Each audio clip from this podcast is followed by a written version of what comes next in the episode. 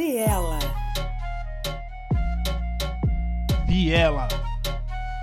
Como que a gente dialoga com quem mora nas praças e dorme naqueles bancos? Então eu acho que ali também deu um, um start muito importante durante dois anos para a gente fazer esse processo formativo. E aí eu comecei a perceber um padrão lá dentro do evento. A questão é, daria para fazer as duas coisas? Bora trocar ideia? Bom dia, boa tarde, boa noite. Hoje é dia 21 de 11 de 2020. Meu nome é Marcos Tadeu Velasco Leutério. Eu sou um homem negro retinto. Eu tenho na base de 1,90m de altura. É, cabelo grande, barba. E tudo que a polícia vê é um inimigo em potencial. No dia no dia 19 de 11 de 2020, é, um homem preto foi espancado até a morte em Porto Alegre.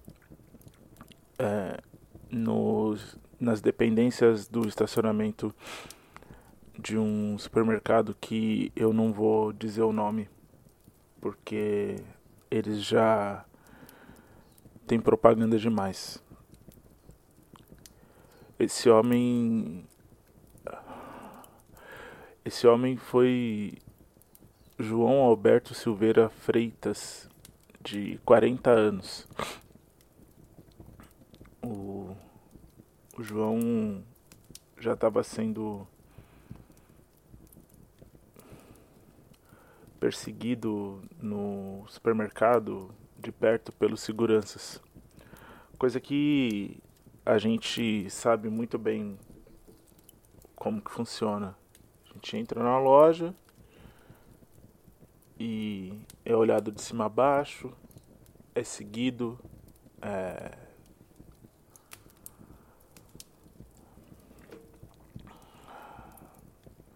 Esse programa, esse Viela, esse podcast, ele está sendo gravado porque eu não sabia como colocar para fora o que eu estava sentindo. Ontem foi dia 20 de novembro de 2020, é, o dia da consciência negra. E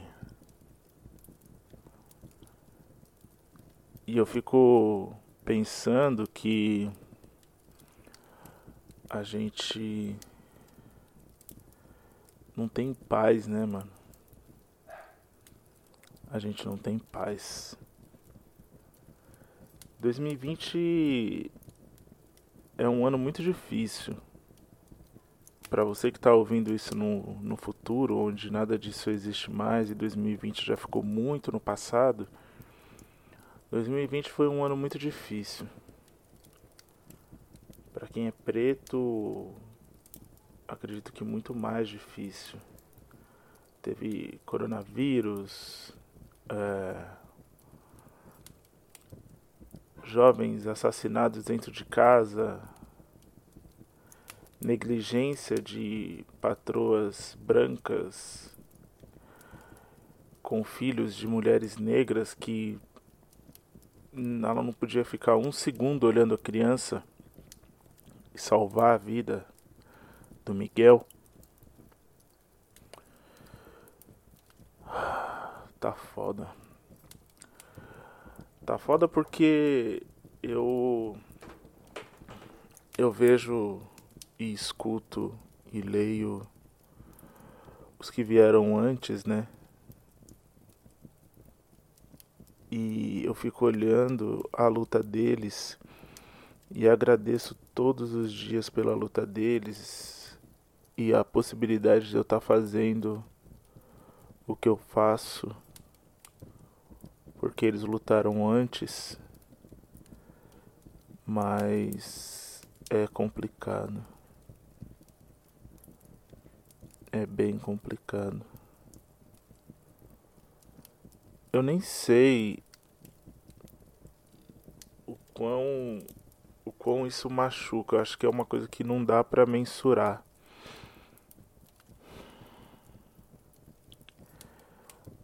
Ontem eu fiquei refletindo muito se eu faria ou não esse essa gravação, esse programa.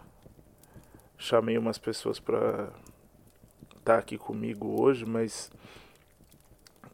é, eu acho que foi, não sei, egoísta da minha parte ou chamar alguém para falar de dor, né? Porque é isso. É o que eu tô fazendo aqui, eu tô tendo que pôr pra fora essa dor. E não é justo, né? Chamar outra pessoa para falar de dor. Só queria, sei lá, acho que alguém para escutar. E aí eu resolvi gravar esse programa.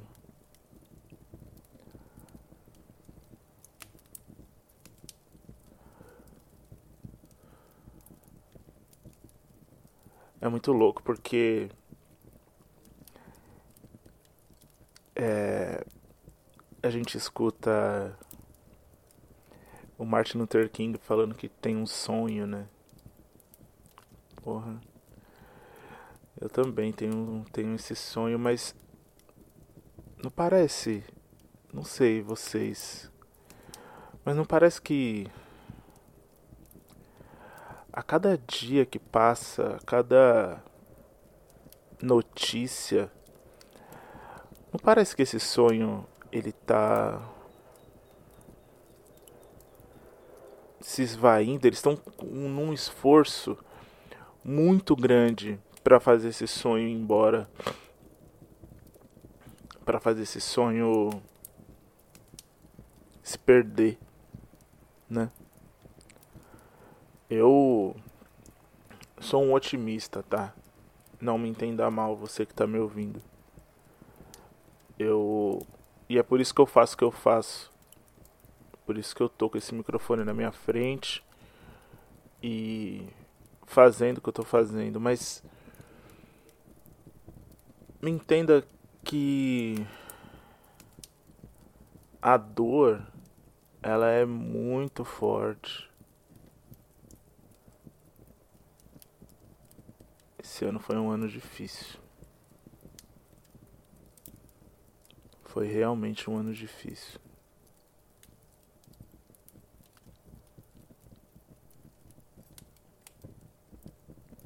E aí eu resolvi fazer esse, essa gravação em honra e memória, né? Em honra e memória dos que lutam, dos que falam, dos que vão às ruas, dos que escrevem, de pretas e pretos que resistem todos os dias, que enfrentam. Porque eu queria muito que agora isso fosse voltado para as pessoas brancas que escutam o, o programa Quantas vezes, mais especificamente, para homens brancos cis héteros que estão ouvindo esse programa nesse momento, quantas vezes vocês tiveram que se impor quando vocês entram num lugar? Para todo mundo que vem falar para mim, ai Marcos, isso daí é exagero, que ainda tem gente que fala isso para mim. Quantas vezes vocês tiveram que se impor tiveram que sair de casa com o, o pensamento de putz, se tal pessoa vier falar alguma coisa, eu já tenho que falar outra. Quando foi que vocês perderam a tranquilidade de vocês? Qual foi a última vez que isso aconteceu assim? Tenta, tenta puxar na memória. Porque eu desse lado aqui e eu nem tô olhando para vocês, eu posso dizer que foram bem poucas, hein? Dependendo de quem você for, nenhuma vez. E aí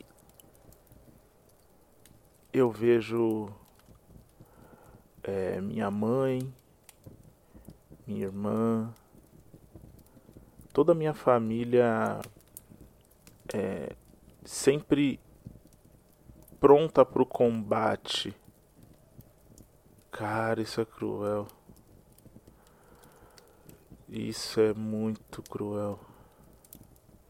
É cruel porque eu vejo outras pessoas andando nas ruas com uma tranquilidade de que elas não vão, elas não têm a possibilidade de morrer daqui 23 minutos. Elas andam na rua com 3% a menos de chance de ser assassinada. E isso isso é cruel. É cruel porque uma parcela grande da população e a maioria dessa população, ela tá lá à mercê. A qualquer momento algo pode acontecer com ela. E a gente vive, a gente continua vivendo, continua continua vivo, passa por tanta coisa. A gente passa por, por coisas do tipo que os nossos corpos eles são de propriedade pública. Uma vez minha mãe me contou uma história que ela estava no ônibus e ela foi assediada. Ela ia ser assediada. Porque o cara estava sentado e ele já tinha feito isso com uma moça antes. E aí ela sent... a moça levantou, ela sentou no mesmo lugar. E o cara foi fazer o mesmo. Ele ia deitar a cabeça de propósito nos seios dela. E aí a minha mãe, ela tinha um garfo, um garfo desses de é, pentear o cabelo. E, e ela colocou no pescoço desse cara. E falou assim: nem tenta. E aí é muito louco porque é, a mulher, mais uma vez, ela é como se fosse propriedade de qualquer um, tá ligado? E aí a gente percebe o quão escroto é tudo isso, de muito tempo atrás. E toda vez que uma coisa dessa acontece, como que aconteceu no dia 19,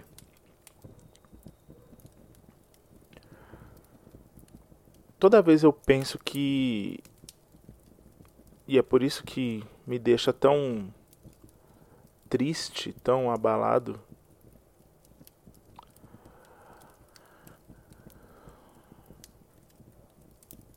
Que podia ser um dos meus primos, podia ser minha irmã, podia ser eu.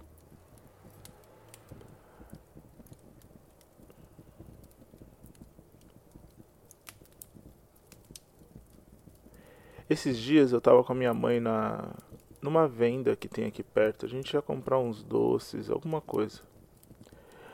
E aí um cara branco, ele simplesmente passou na frente dela na fila.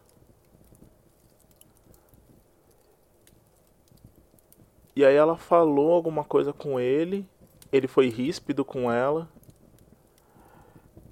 Eu entrei no meio e falei assim: "Ah, vocês são assim mesmo".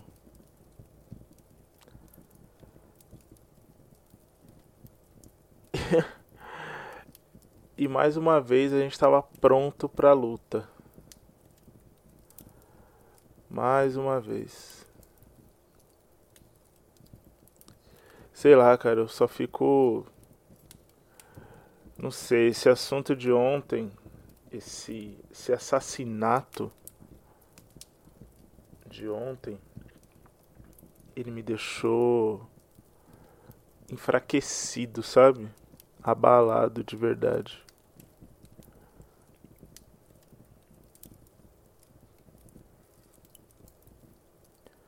É foda.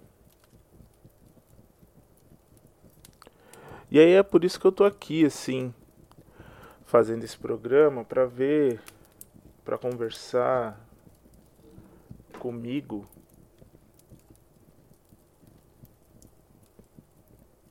Tentar entender esse fogo, esse calor, essa raiva. Porque é isso, né? É raiva. É raiva. E é uma raiva que ela borbulha e ela esquenta de dentro para fora. E aí a vontade é de gritar,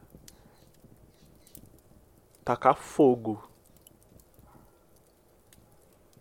Tacar fogo. E aí, como é uma raiva que vem de dentro, eu não quero tacar fogo em mim. Eu quero é neles. E olha que louco, né? Olha como essas coisas trazem à tona algo que particularmente eu não gosto. Porque eu não gosto de sentir raiva. Mas ultimamente é, eu tenho sentido raiva o tempo todo. O tempo todo. E esse dragão, para usar uma analogia cultura pop aí, esse dragão dentro de mim, ele não ele não dorme. E a cada dia que passa, ele ele acorda pior, sabe? É foda.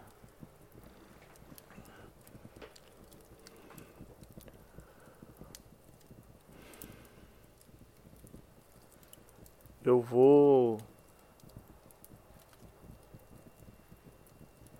eu vou honrar esses que se foram. Os que estão e vou continuar porque os cães ladram, mas a caravana não para, né? Não é assim que fala na música. Os cães ladram e a caravana não para.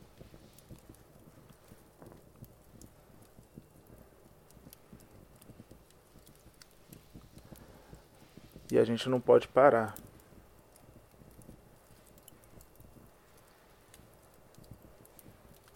Eu só queria conversar. Só queria falar um pouco, pôr para fora. Me defender da maneira que eu posso.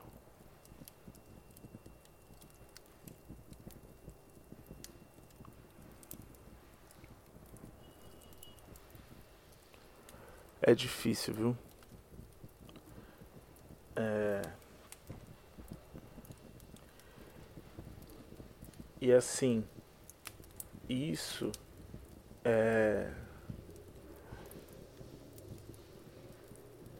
É sobre uns que a gente fica sabendo.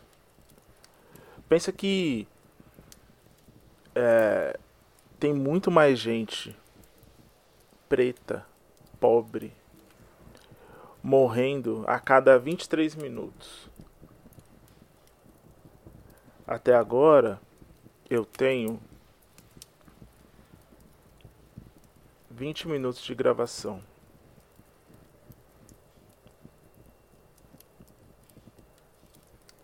Daqui 3 minutos, uma vida preta vai deixar de existir. Chega, gente. Chega.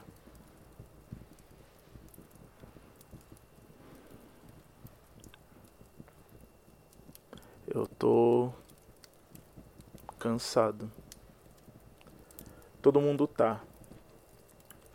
E não pensem vocês que eu tô fazendo isso ou falando isso como uma forma de é,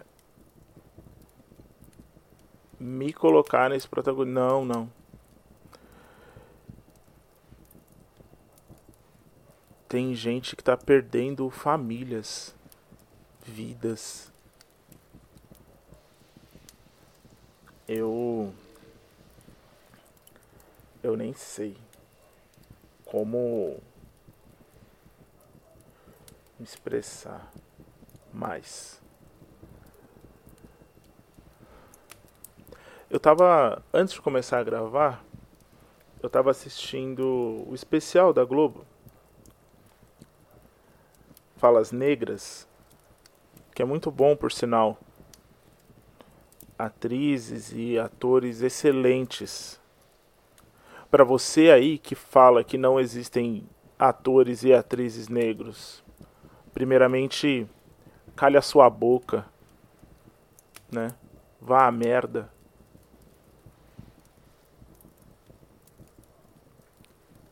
E para a gente ver os talentos que a gente tem. São muitos.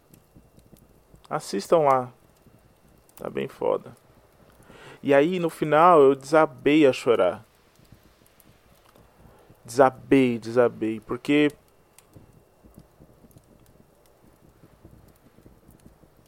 nada daquilo é ficção. Aquelas falas negras, elas são reais, elas existem, existiram, elas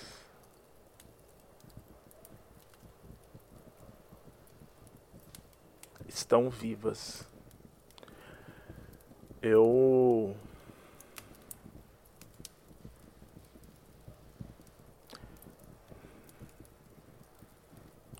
Eu só queria conversar.